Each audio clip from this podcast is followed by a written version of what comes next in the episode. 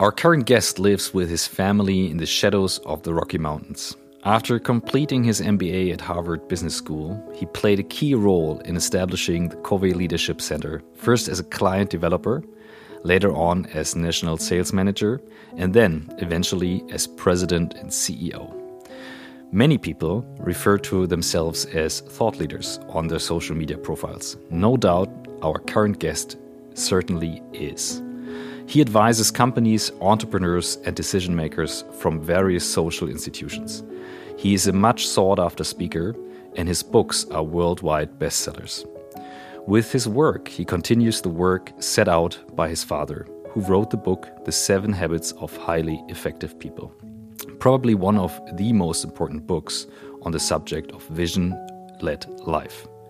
He strongly believes that trust is the new currency of our interdependent and collaborative world. For over three years, we are on our way to new work.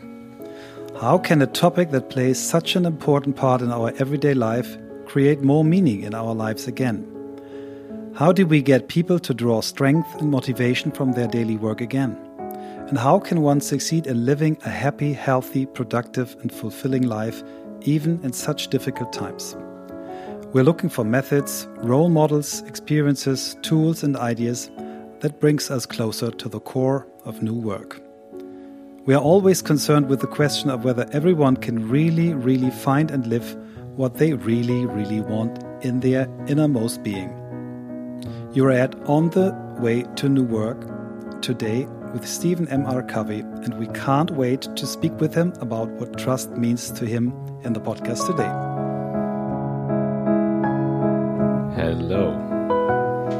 Hello, Christoph and Michael. Great to be with you. Thank We're you. so happy and so proud.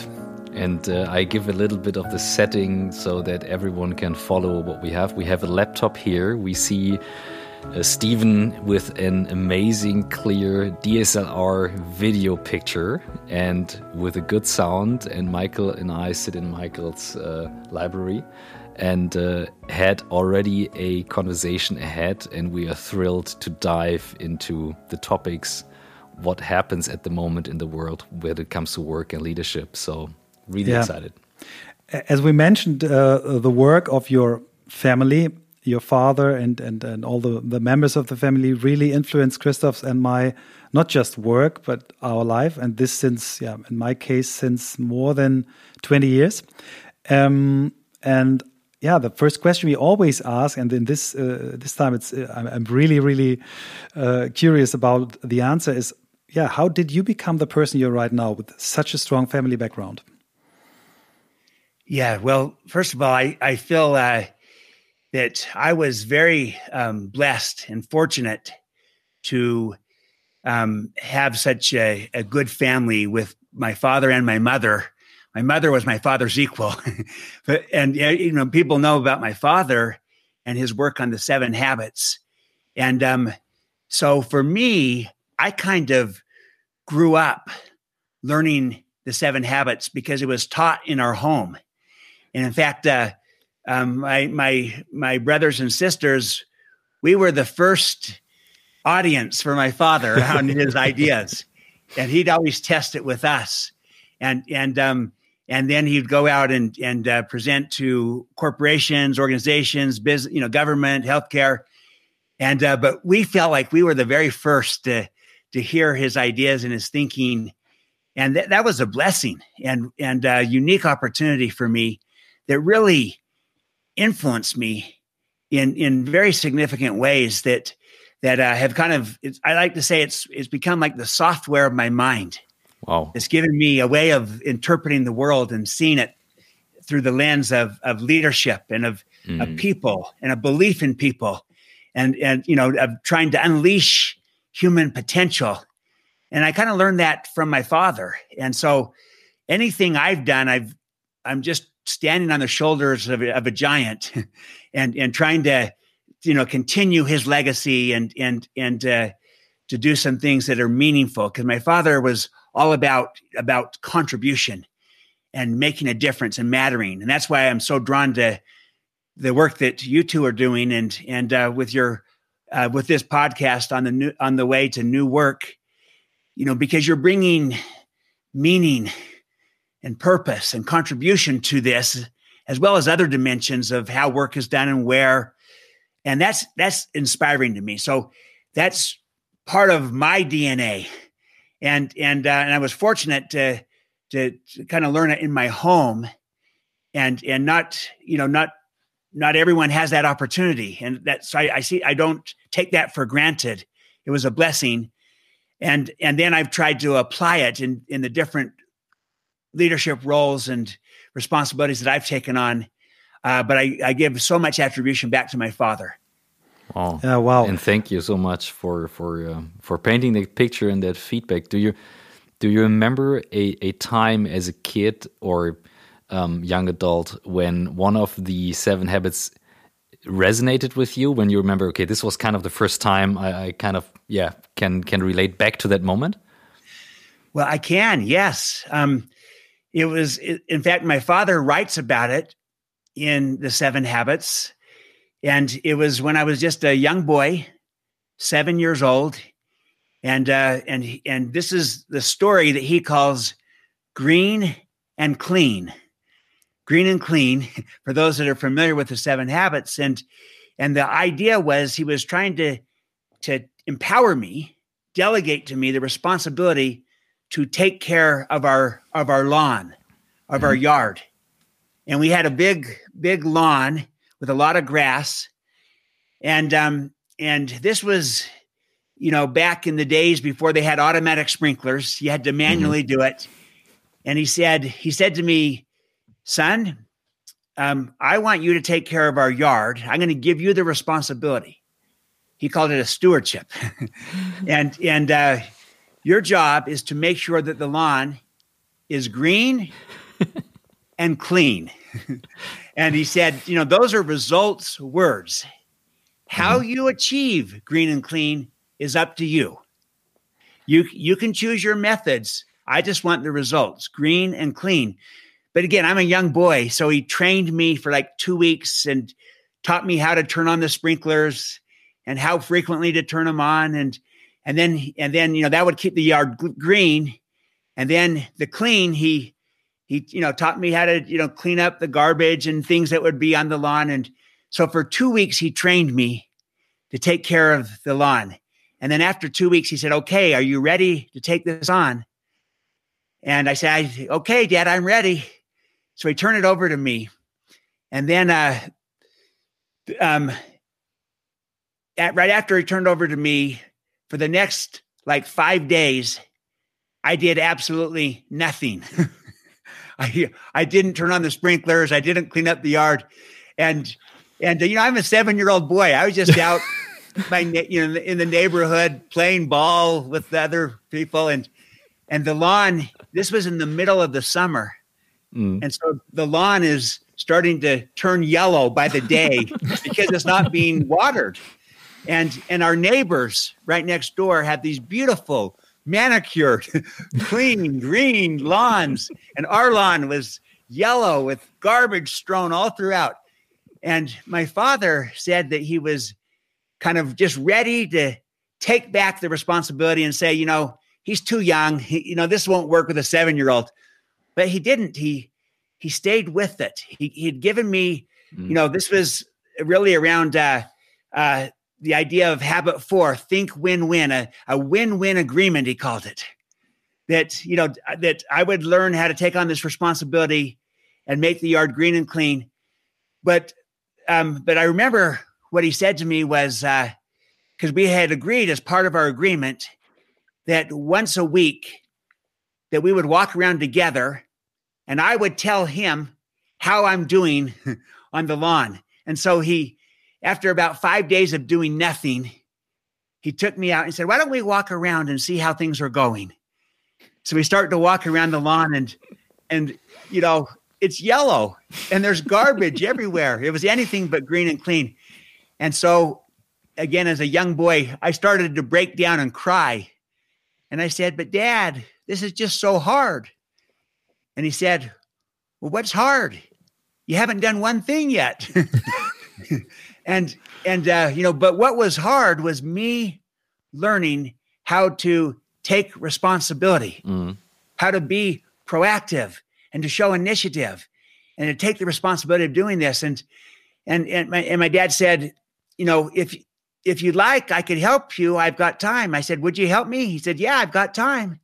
So I, I ran into the house and I grabbed two garbage sacks and I came out and I gave one to my dad and I said, Would you take this garbage sack and go around and pick up the garbage? Because, you know, it would, it makes me vomit when I see this.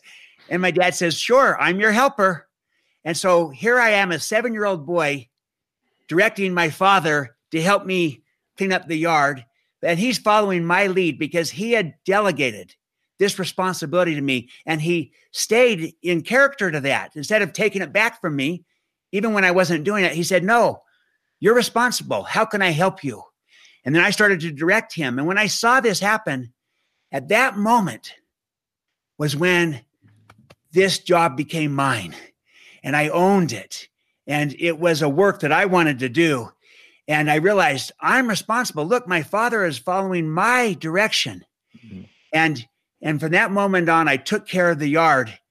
And and uh, you know, for that summer and many, many summers thereafter, and I made sure the yard was green and clean. And my father would, you know, talk about this story for years about how it's a good example of a win-win performance agreement in habit four or stewardship delegation in habit three, which is put first things first and I can delegate. Mm or even habit one, be proactive of learning to take responsibility. You know, it's all those habits in some form. But for me, I was seven years old.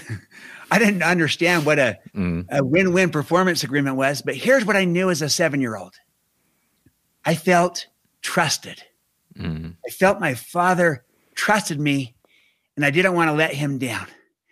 That was kind of the first defining moment that I kind of remember feeling, not just hearing, but feeling the principles my father taught. And that's where I started to become um, enamored with this idea of trust and being mm. trusted, what it does to people, because I saw what it did for me as a seven year old.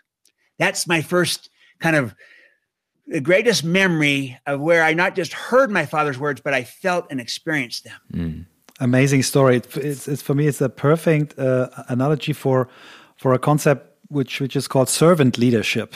That the leader, um, in this case, your father is has a leading role. is is a, a servant leader. He really uh, has a goal and he he uh, a system, and he he want to serve the system. He he don't not uh, does not want to dominate it, to control it. He want to serve it, and he he empowers you. So it's a yeah, a fabulous example on so many on so many levels. Thanks for sharing. Yeah, I agree with that. It is servant leadership. Yeah.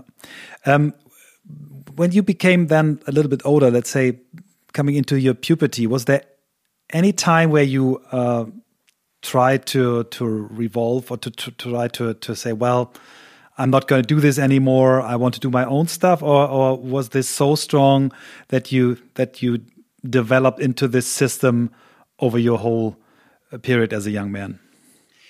Um, sure. There were times, and and you know, I'm like everybody else, and and uh, there were times where where I kind of wanted to chart my own path and do my own thing, and didn't want to follow these, you know, what my father was teaching, and and uh, so I kind of had to learn my own way and and come back to this and uh, but the the great thing about it is that my father never. And when I say my father, I should also add my mother. My parents, they never used uh, any form of compulsion, of force. It was always choice. It was always options, and and and they taught that you know that's really habit one: be proactive. That that uh, that things happen to us. That's our stimulus. And then there's our response to the things that happen to us. And in between the stimulus and response, there is a space. Mm-hmm. And in that space is is our choice, our freedom to choose our response. And I went through some periods where, you know, I wanted to rebel a little, and and um, but I found over time that I realized the consequences of choosing, you know, uh, alternate paths of of uh, not being a kind person or being mean, and you know, and and uh, that I didn't like the outcomes, and so I learned by myself, kind of over time, that this is a that that what my father was teaching was a better path that I wanted to follow for myself, not because my father told me I should. And that was kind of a, an ongoing process. So, yeah, we were like any other family, except for we had a lot of kids. there was a big family growing up, but uh, we weren't perfect, and and uh, and my father wasn't perfect either. He, someone asked him one time, "Do you do you live the seven habits yourself?" And he said, "Yeah, about 80% of the time. and his point was yeah. look, I'm trying, I'm doing my best, but I also make mistakes, yeah. you know, but I always come back. I'm always course correcting. And he, you know, he'd use the analogy of a of an airplane, let's say traveling from Hamburg uh, to London, and it might be, you know, gets up in the air, and then it might be slightly off course most of the time, but it, uh, it's just always course correcting, just minor course corrections as it's up there, but it ends up landing at, at its destination. And so it's you know even though it had to course correct a whole bunch along along the way, and and that's the idea is that you know we're always course correcting, improving, getting feedback, making it better, but we ultimately try to arrive at our destination, and and so that that's what it's all about. But we were like any other family, uh, nothing truly special, other than I think we had uh, um, you know some uh, special ideas of leadership that we were privileged to to to be, to be taught. Yeah.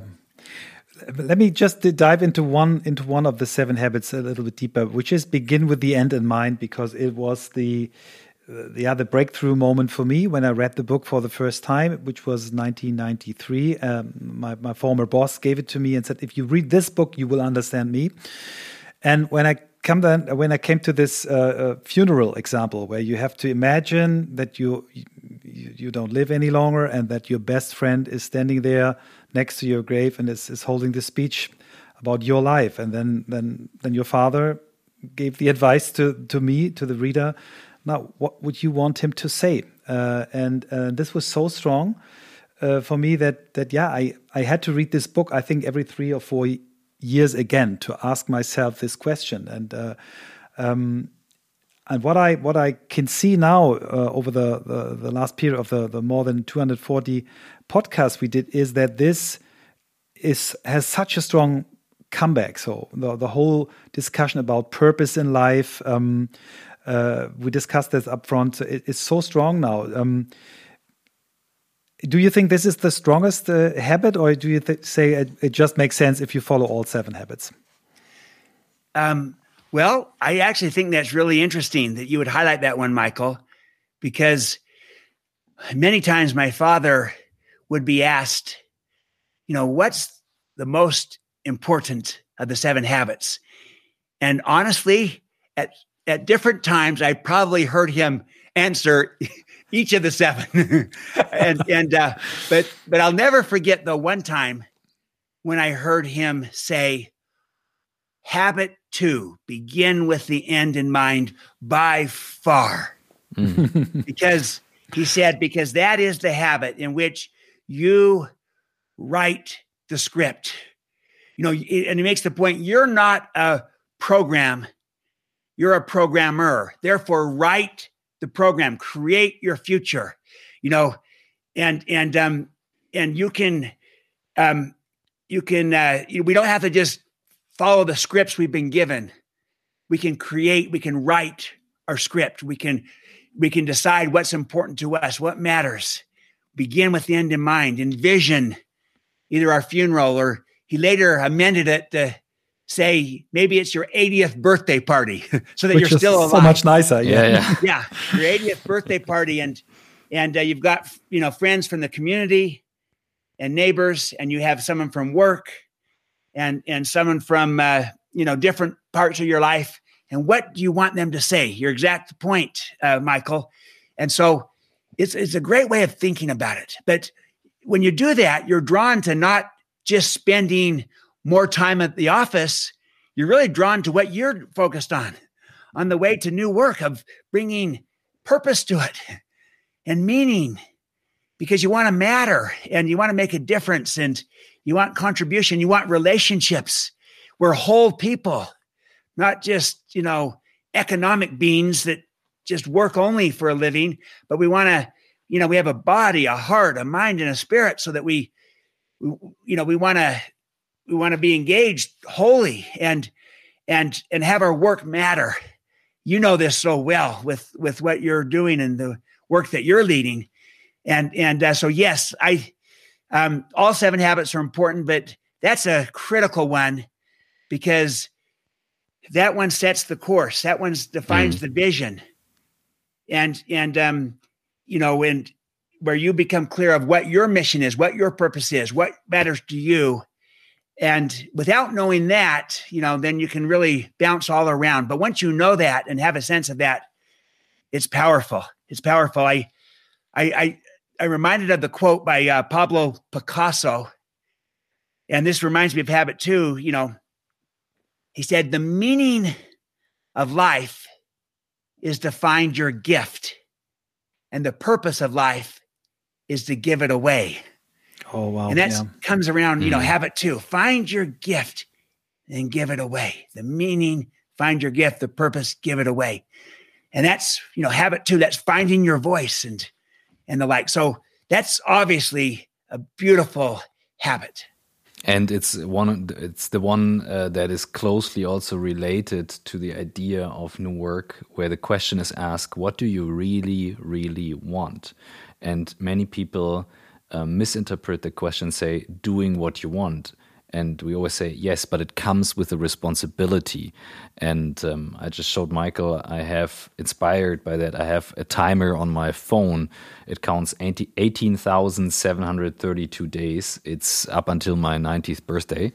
So it's kind of the idea to have that in my mind. But it took me i would say up until last year to really truly have the moment that i would also feel what is to me the purpose and what do I want to give away. And this really resonated with me when you connected the story of your father with your personal um, story and saying, that's the moment when I felt, for example, that trust is important. And this is something I believe in the times we live in right now, it's very easy to get drawn away by watching too many videos, reading too many books um, instead of following certain things, listening to too many podcasts instead of like doing it, you can easily become distracted instead of saying like, how does it resonate with you? How does it make you feel? And um, I would like to know what was the time when you, for yourself, really truly had the feeling and you could like deal with it on a rational uh, base when you know that's the direction I want to go in? Or was it a zigzag course? Was it a straight line? It's from from looking backwards, it always looks like a straight line. It never is usually. And I would really be interested in that moment.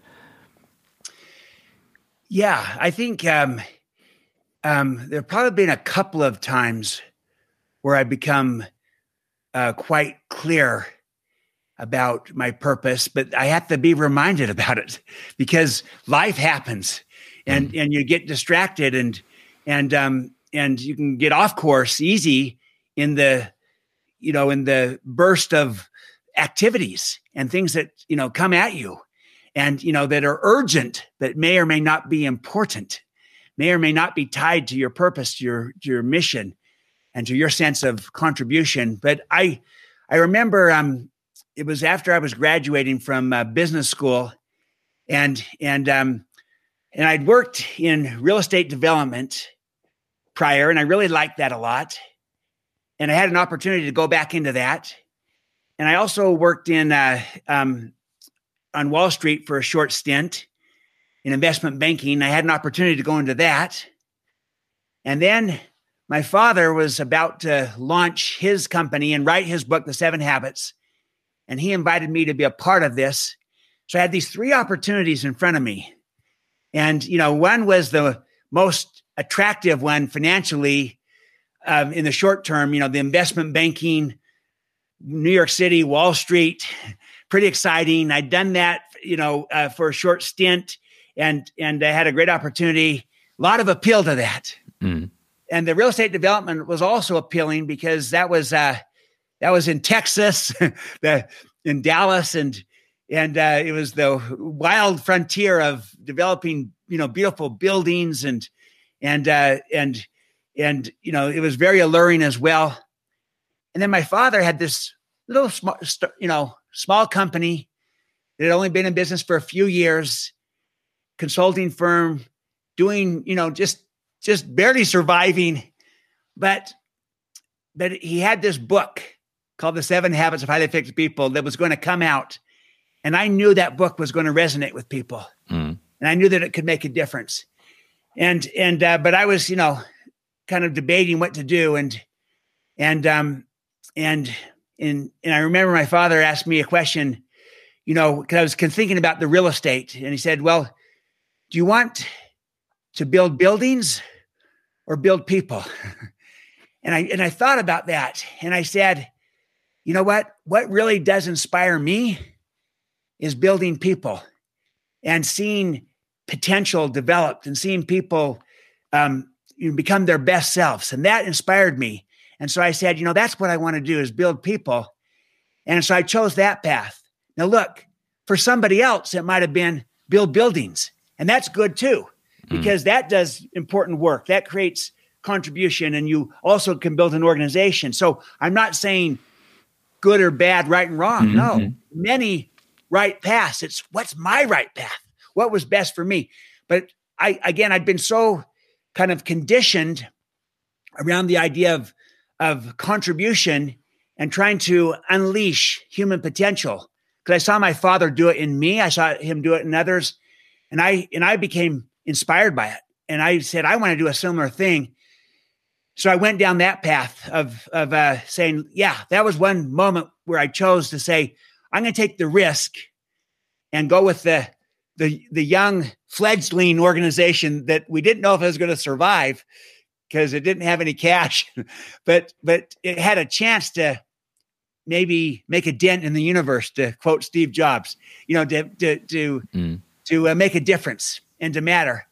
And then I had to relive it again. You know, some years later when when uh, um, I left after being at Covey Leadership Center that that became Franklin Covey, and I was there for some uh, 13 years, and um, and then I left and kind of debating what do you know what do I want to do now for my next phase, and again I was thinking a lot of different things, but I I came back to saying, you know what, I still feel drawn towards the idea of leadership and people. And that's where I see I, I focused on writing my book, The Speed of Trust, mm.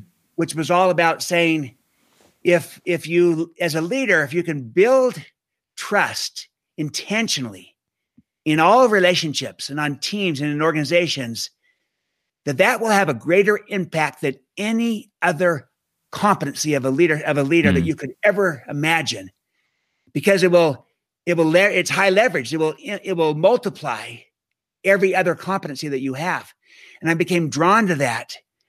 And um, that's my contribution. So I've probably had two moments mm. early on in my career. And then later in my career, as I've thought about, all right, what's my next act?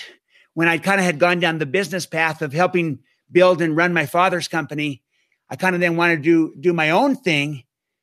But then again came back to saying, you know, and I dabbled in a few things in traditional business, but I came back to say, no, my my heart, my passion is around unleashing human potential and and um and and and leadership and leadership development because you know leadership is the the the highest of all the arts because it enables every other art every other discipline you know.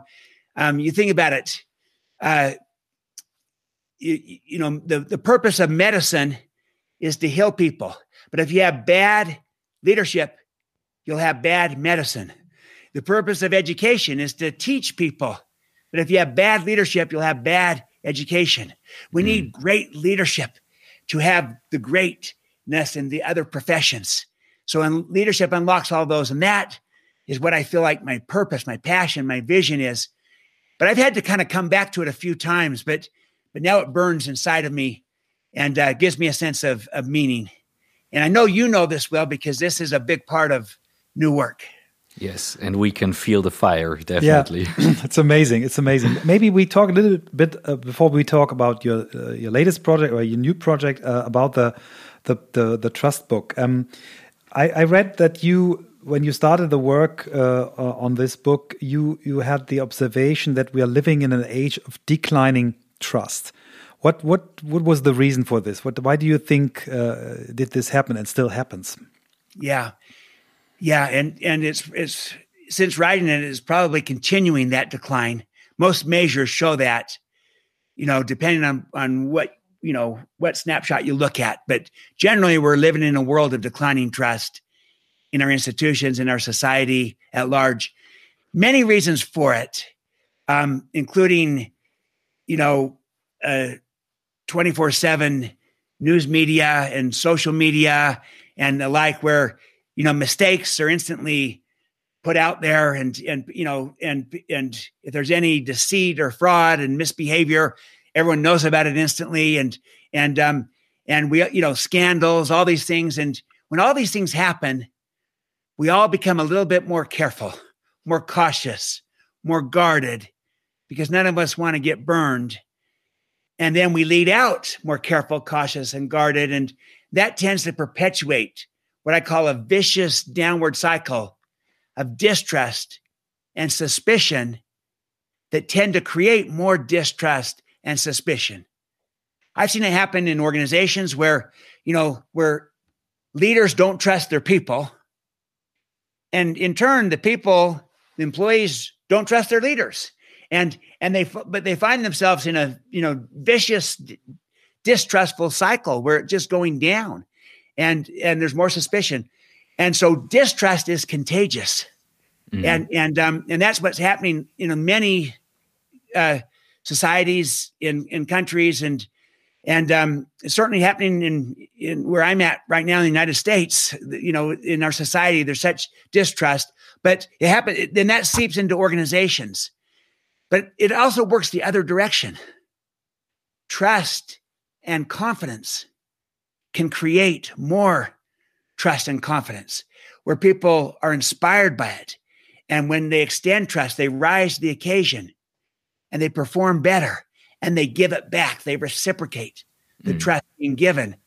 And that also is a, you know, a contagious. That becomes a virtual, virtuous upward spiral where you create more of it. So it is kind of a, a low trust world, and that's our context. And so my point to leaders is that rather than just kind of accept that it's difficult to build trust in a low trust world or in big organizations, I'm saying no.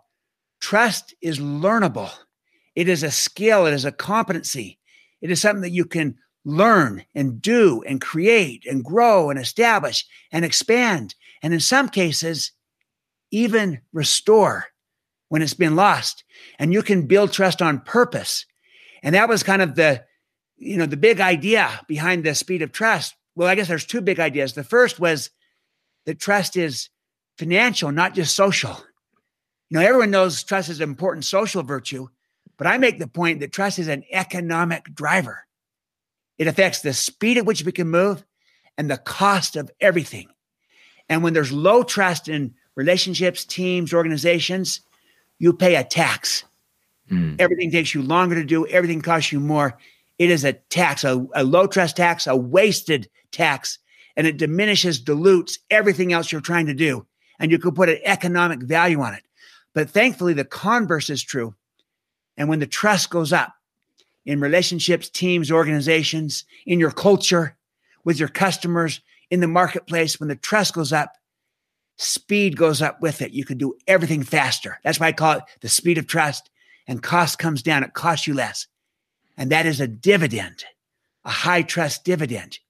And you can put an economic value on that. In fact, the data shows that high trust is like a three times multiplier of economic performance. Wow. And so, you know, that's financial. That, that was the first breakthrough. Trust is financial, not just social. You can put a value on that. That's a paradigm shift for most people. Mm. That they've only thought of trust as soft, kind of a nice to have social virtue. And I'm saying it is that, but it's also an economic driver, a performance multiplier that you can put a value on. Suddenly, that now gets the attention of leaders everywhere because we all want to solve economic problems and opportunities. So that was the first breakthrough. And the second breakthrough was the idea I just was explaining earlier that trust is learnable. Mm. It's not that you either have it or you don't. It's either there or it's not. That's how many people think about it, and that you can't do much about it. But I'm saying no. In the same way that you can diminish and lose trust through your behavior, you can also consciously, deliberately create it, grow it, expand it through your behavior. You can mm. behave your way into greater trust, just like you can behave your way out of trust. And so, mm. a combination of your credibility and your behavior can help you as a leader build trust, your team build trust, your company, where that becomes your greatest strength the currency you operate by. And I'll tell you what, in this world of new work, people want to be trusted. They're inspired by it. They perform better. You know, it's a knowledge worker age, mm. not the old industrial age. This is new work. And and no one wants to be kind of just, you know, the command and control. They don't want that. They want to be trusted.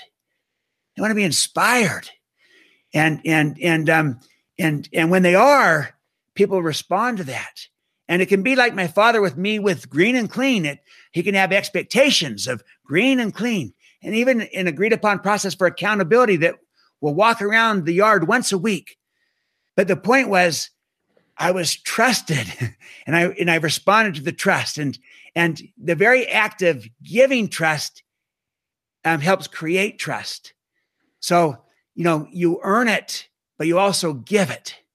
And you need to do both to have trust. So that's kind of what my work has been about is how trust matters financially and as a leadership, you know, in, as a leadership multiplier, but also that trust is learnable as a skill, as a competency for any leader, for any team, for any organization. You can turn it into your greatest strength. Would you say that um, and uh, this really uh, is a question that come, came to my mind. If we connect the idea of new work, saying I'm responsible for the for the choice I make about what I really, really want, the first thing I need to learn is to trust myself when it comes to judgment, um, decision making, um, getting onto mistakes I maybe made and take the responsibility for that. Um, can you elaborate a little bit on that skill? I mean, it starts very personal, and we often get the question, especially in Germany, that people say, "Yeah, that's a great idea, doing what you really, really want, but I have to earn money. I have to do this. I have to do that." We're, we're, and and I understand that, but there is always a story behind a story. And you did the first steps with your company. Your father did the first steps. There must be a time when this this little spark of trust came onto you and you said, Yes, and this is why I trust myself in that, even in times of uncertainty. Yes, absolutely. Uh, Christoph, you're exactly right. Self trust precedes all other trust. See, I, I, use a metaphor of a of a, the ripple effect metaphor, where the drop of water comes down, the ripples, the waves, they start at the inside and they ripple out. And the very first wave where this all begins is self trust. Do I trust myself? Do I give to my teammates, to my partners, to my people, a leader, a person who they can trust? Is it smart for them to trust me? So it's both halves trusting yourself and giving to others a person who they can trust. That's self trust, and that's where it begins.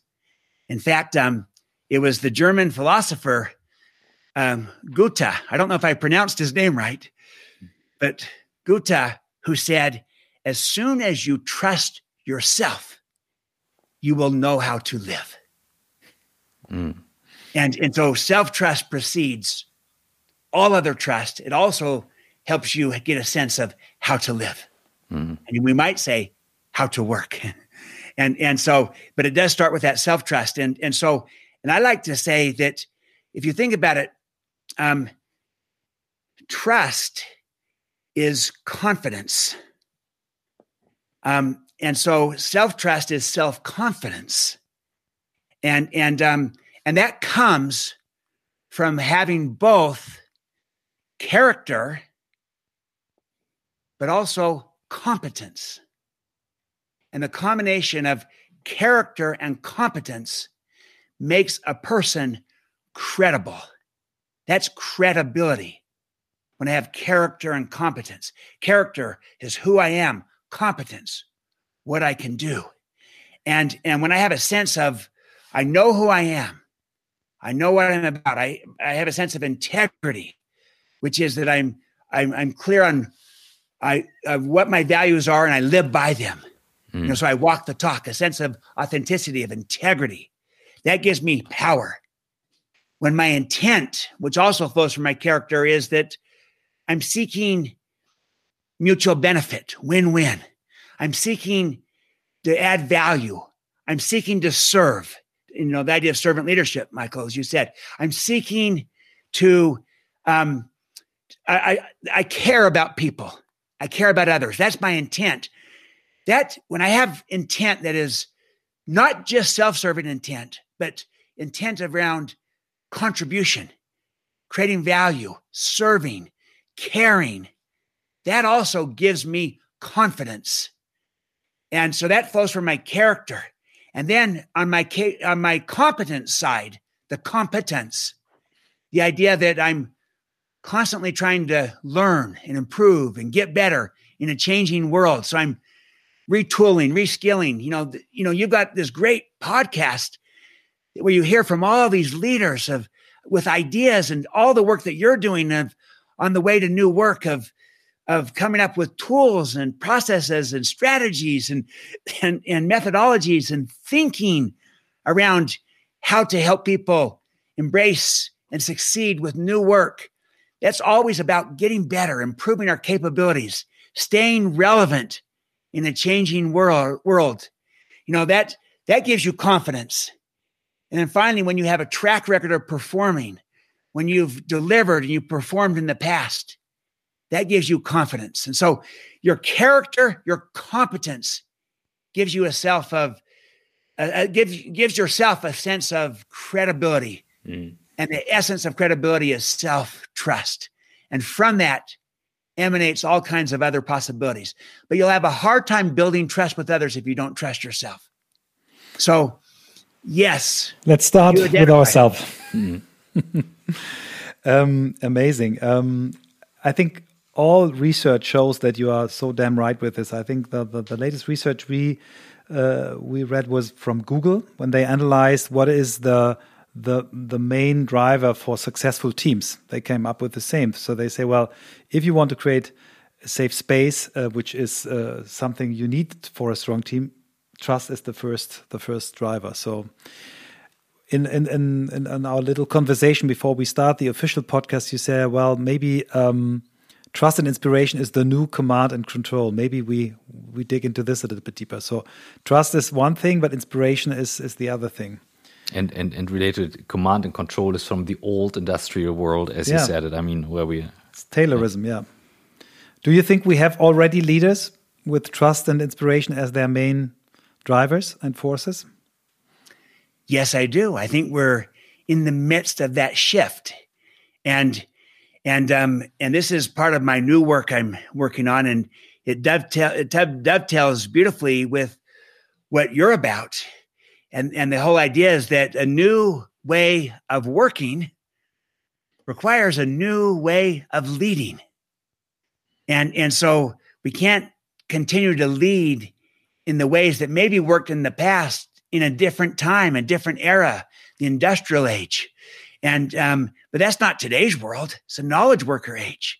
It's an age of possibilities and infinite choices and options, a gig economy, a freelance economy of and you know all kinds of possibilities and technology has changed everything, disruptive technology. So the world has changed. As you know and talk about, work has changed. Both the nature of the work, you know, that it's collaborative and creative, knowledge work, and and um, and and increasingly uh, um, innovative and and and and in many cases team based and, and and such, but also where the work is being done. You know, work from home, work from anywhere, all kinds of possibilities. How the work is done, just the options are limitless. So work has changed. The nature of the workforce has changed. We have multiple generations, like never before, with different hopes and dreams and expectations. And then choice has changed. We just have infinite choice and possibility. So all these forces of change have, you know, have, are basically saying the world has changed, but too often our way of leading has not. We're still mm. kind of deeply scripted in the old model of command and control. It's just that we've become more sophisticated, more enlightened, you know, more benevolent. We brought more emotional intelligence to it and strengths finder and purpose you know and, and and mission these are all good things but but if the paradigm is still kind of command and control which is people are things versus what versus what i call trust and inspire mm-hmm. which is people aren't things people are people you manage things mm. you lead people people we need good management, we need good leadership. But the danger is when you try to manage people as if they were things. That's the old model. But trust and inspire is, is manage things, lead people. People don't want to be managed, people want to be led. They want to be trusted, they want to be inspired. That's what brings out the best in them. And that's where they can feel like they can give their greatest contributions.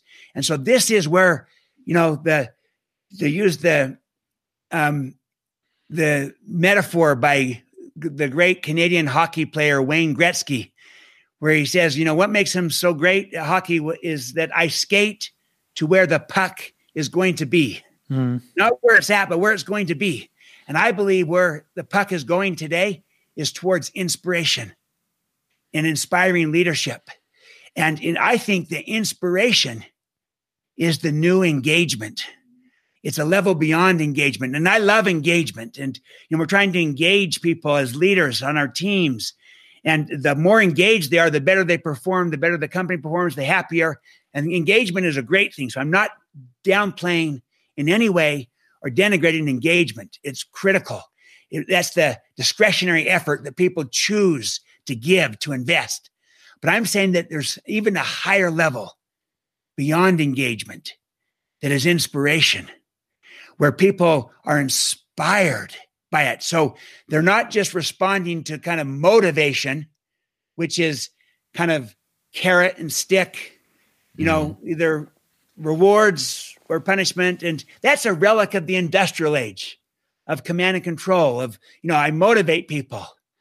Now, I want inspiration. And, you know, motivation is extrinsic, it's external, it's outside of me. Inspiration is intrinsic, it's internal, it's already inside of people.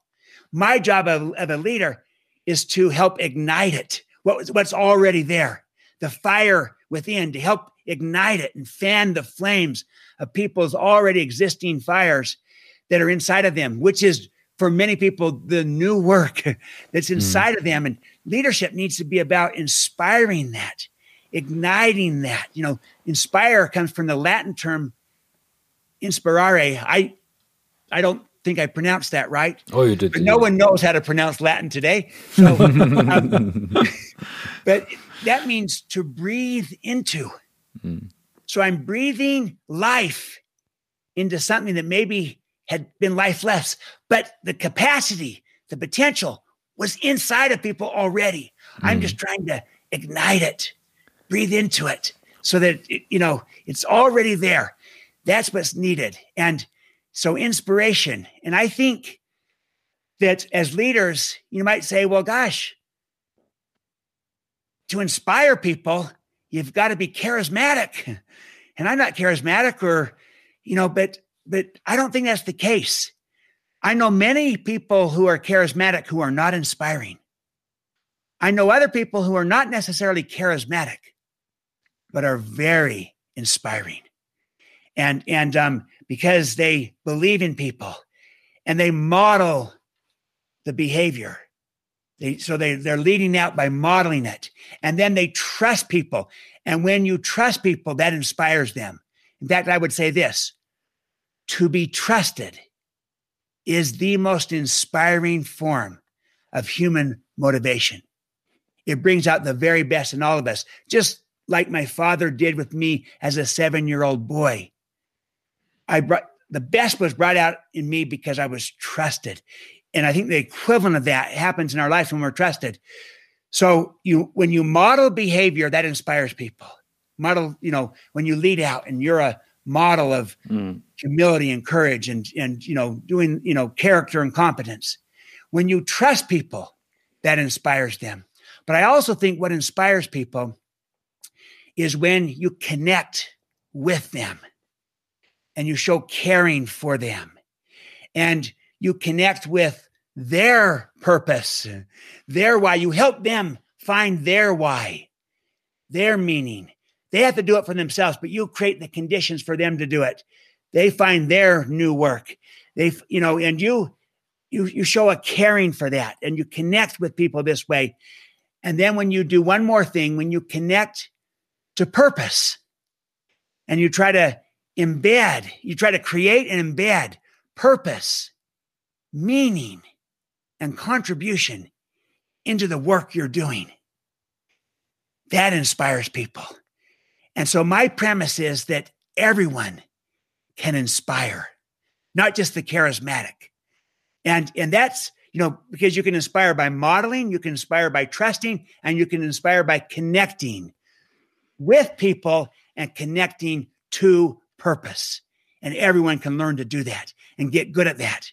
And so suddenly everyone can become a trust and inspire leader. We, we got to do habit two. We have to begin with the end in mind. We have to write the script and not just go with the scripts we've been given. The old industrial age model of command and control. It's not going to work in today's world. You can't command and control your way to greater innovation and collaboration. No, we've got to trust and inspire our teams and our culture. So this is what's needed today. I'll give you one little example because you asked for are there people that mm-hmm. are doing this? Um, the example I'll give is uh, is Microsoft, and and um and Sat- Satya Nadella, their new CEO, is a great example of trust and inspire. And you know he followed uh, Steve Steve Ballmer who might be more the traditional old school model. And, you know, he, he you know, he did a lot of good things and got a lot of uh, mileage and uh, out of the old school model and a lot of motivation. But, you know, you might, you might describe it as more an, an enlightened command and control. But Satya Nadella, you wouldn't describe him as charismatic per se, but he models the kind of leadership that's needed. So he goes first and models it. He trusts his people and he inspires them by connecting with them, showing caring and a sense of belonging, but then by embedding purpose, meaning, and contribution with everything that they're doing. And Microsoft was kind of seen as, you know, in the around 2014, 2015 as as kind of it's a company that has had its best days, that yeah, they're all the past yeah. now. Mm kind of not innovative anymore, not the great culture, but they are in a completely different place, both financially. So the economic performance has followed. It's like a seven times increase in their stock. But more than that, the culture it's a magnet for talent, the innovation that's flowing from it, the sense of purpose. And it's being led by a trusted and inspired leader, Satya Nadella. So there are people, you know, this is the better way to lead in our new world. A new way of work requires a new way to lead. And we've got, and I call it trust and inspire. And there are leaders that are doing this um, really all over the world. How would you how would you relate to that if you compare it to let's say times of when you have the feeling fast decisions have to be made. So there is a there is a magazine in Germany, and one of my my fellow um, colleagues put it onto my desk, where a case was described of an of an Indian tribe who had two different leaders for different times. They had a war leader, usually a male, and they had a peace leader, usually a female leader. Um, and I, I, I, found, I mean, it's a very black and white example, but I, I like the idea of saying there are different times and there are different colors of leadership needed in certain times, depending on what the role is. I mean, in modern work, we have different roles in our jobs. Why not different types of leaders for different types in the job? And maybe there is a time, let's say the COVID crisis when it started. Um, I take myself as an example 30 people, um, still ramping up the company. And in that moment, I felt I, I got to take responsibility right now. I, of course, I trust everyone in the company. We're very transparent, very open. I trust everyone. But with certain things, I said, I, I gotta I gotta say now we have to do it that way now. We we gotta go that so taking that responsibility. How do you see this adapting leadership or even different people for different times. Uh, because I love the Satya example, but not everyone has a Satya Nadella in the company. Right. No, exactly. I think your point is very valid, Christoph, that, that, um, you think about it, situation, context does matter.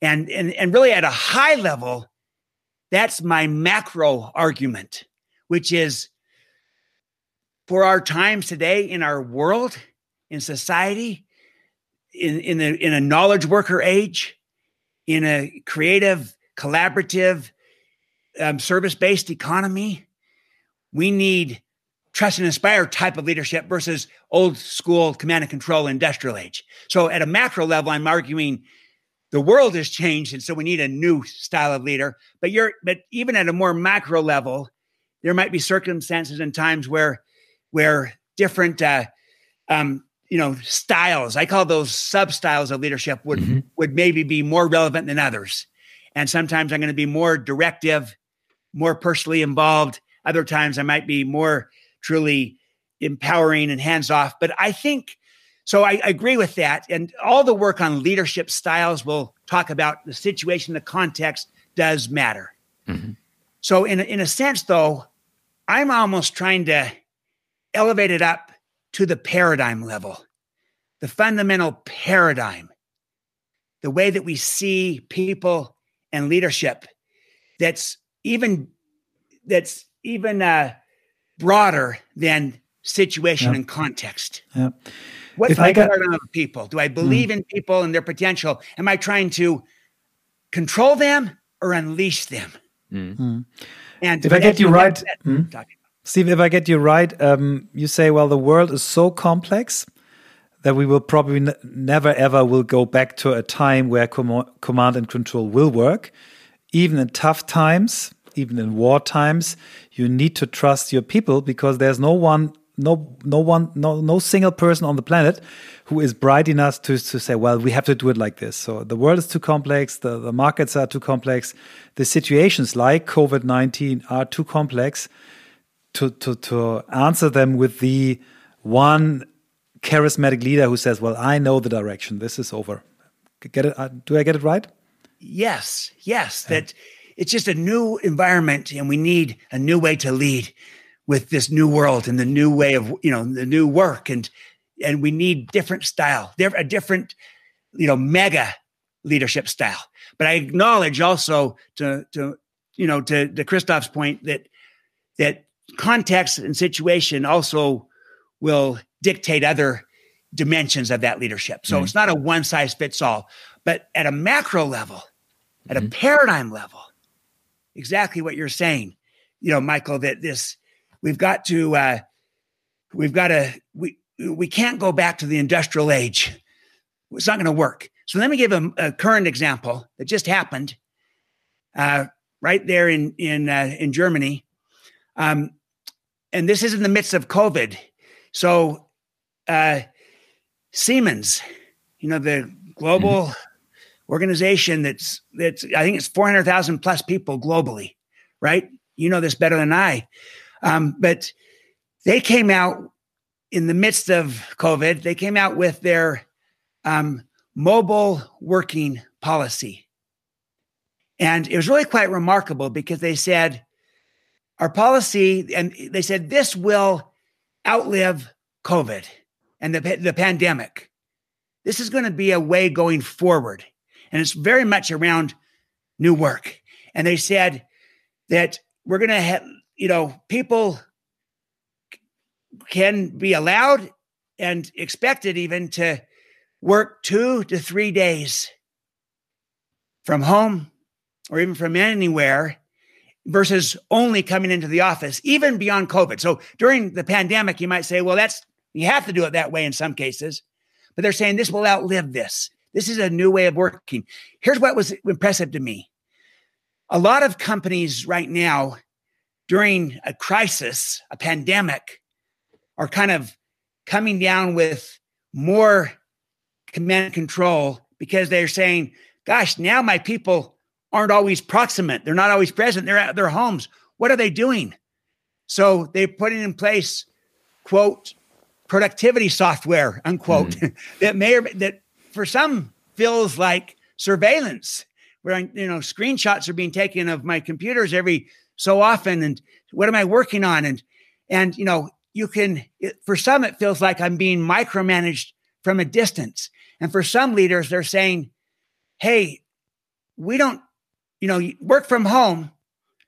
We still don't trust you, but we have no choice now. So we're going to try to figure out how to manage. Hmm. Whereas others are saying, what an opportunity this crisis, this pandemic is giving us to show our people, to demonstrate our people that we trust them and, and that we believe in them with expectations and accountability, like green and clean example with my mm. father and me but you know the equivalent of that in a work setting that they can be trusted and that's what happened with siemens so here's from roland uh, Busch their deputy ceo mm-hmm. when they announced this mobile work working policy saying two to three days work from home work from um, from anywhere outliving the pandemic. This is a way of working. He said these changes will also be associated with a different leadership style, one that focuses on outcomes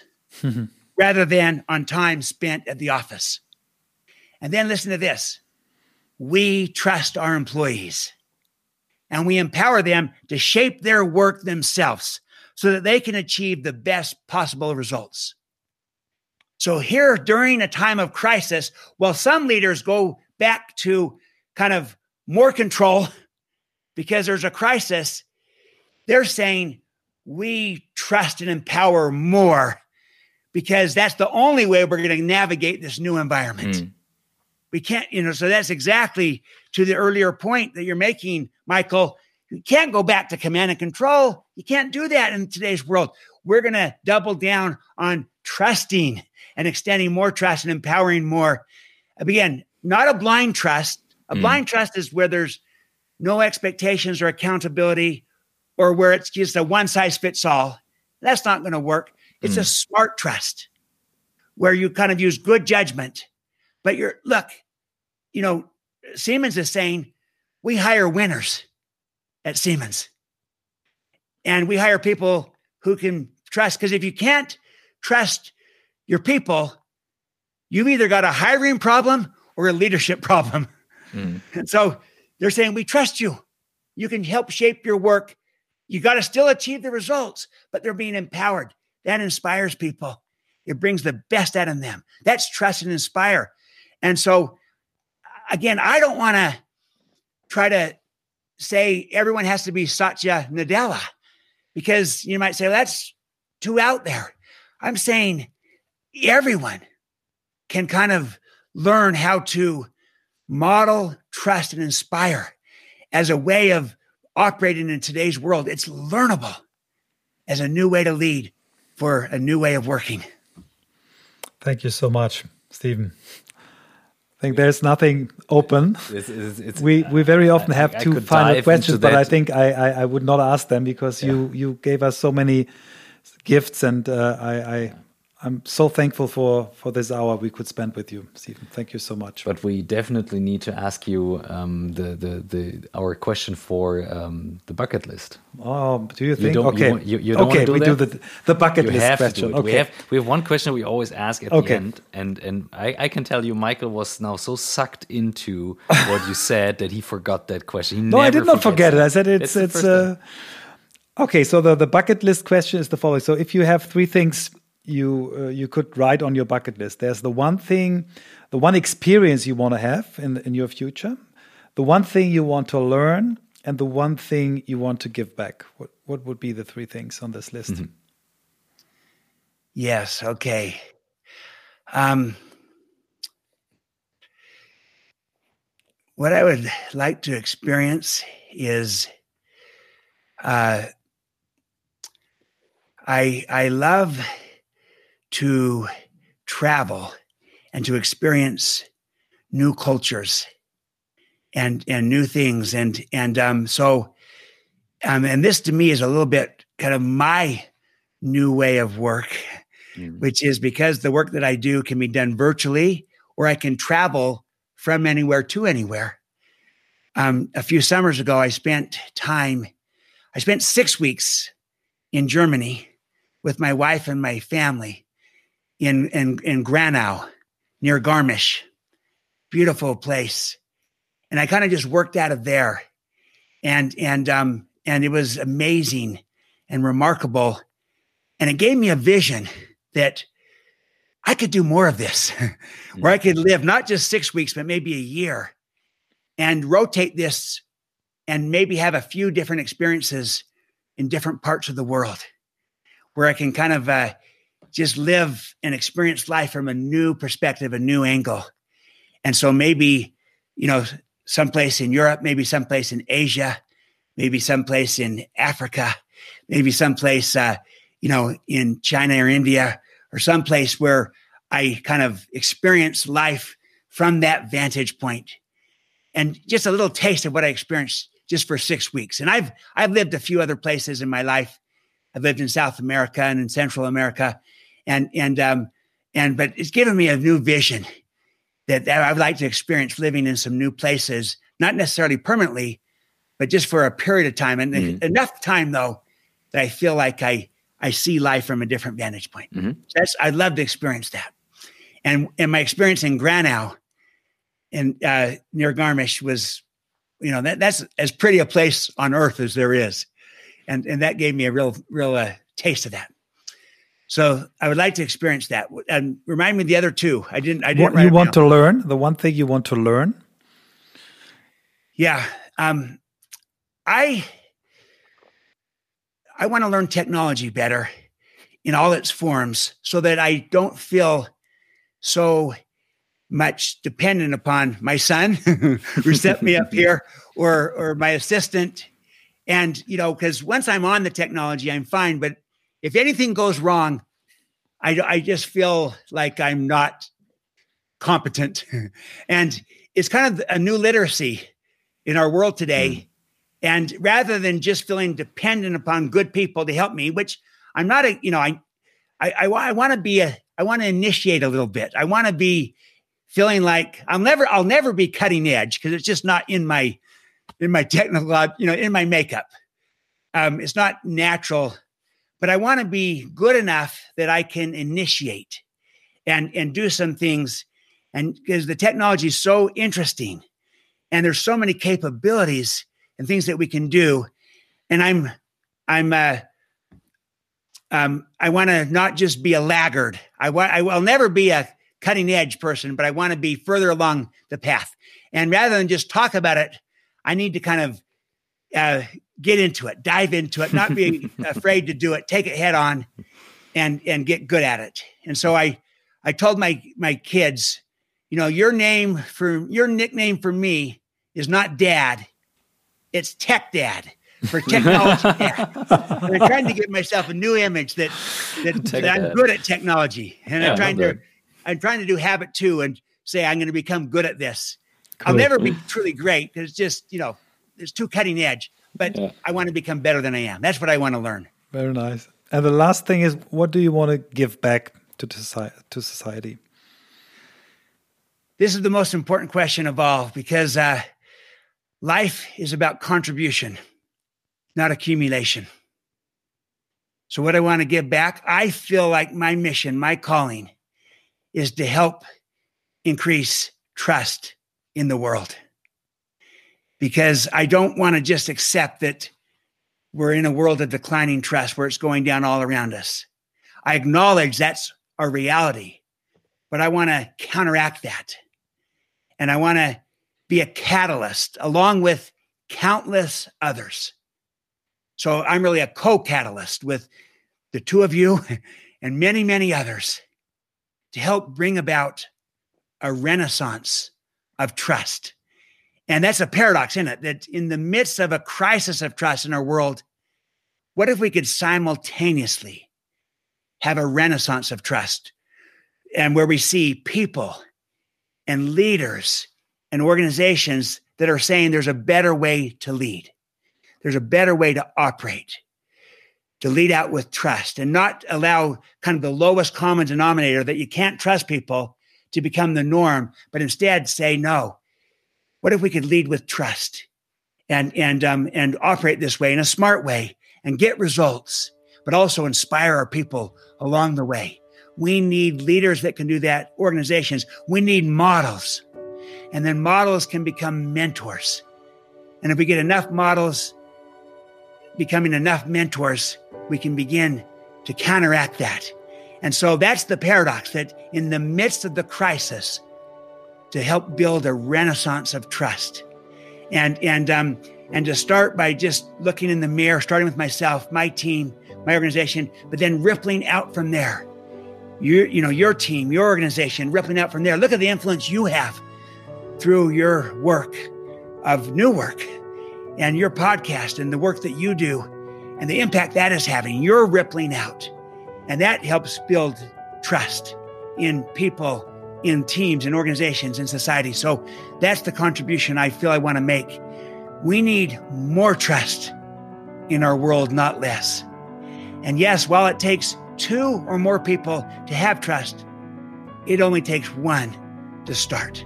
And each of us can be that one. And I want to help instill that vision in every leader I come across that they can be a co catalyst with me, with the two of you, and with countless others to help bring about a renaissance of trust in our world. Thank you. Thank you so much, Stephen. Danke schön. It's wonderful to be with you. Thank you so much, my friends. One word inspired. Um, and what resonated the most with me by far was the story that he shared from his father and the moment when he said he felt trusted. He felt trusted. And we talked about so many times when it comes to feeling is the new kind of leading. And um, I could really feel this today that is really the key and the core.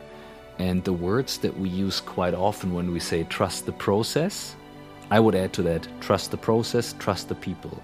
And that really can give confidence also to a, a whole project, even when it comes to client project. The client says, Yeah, but we need the hours, we need to control. Trust the process, trust the people. Word. Yeah. And always remember the nice story about green and clean.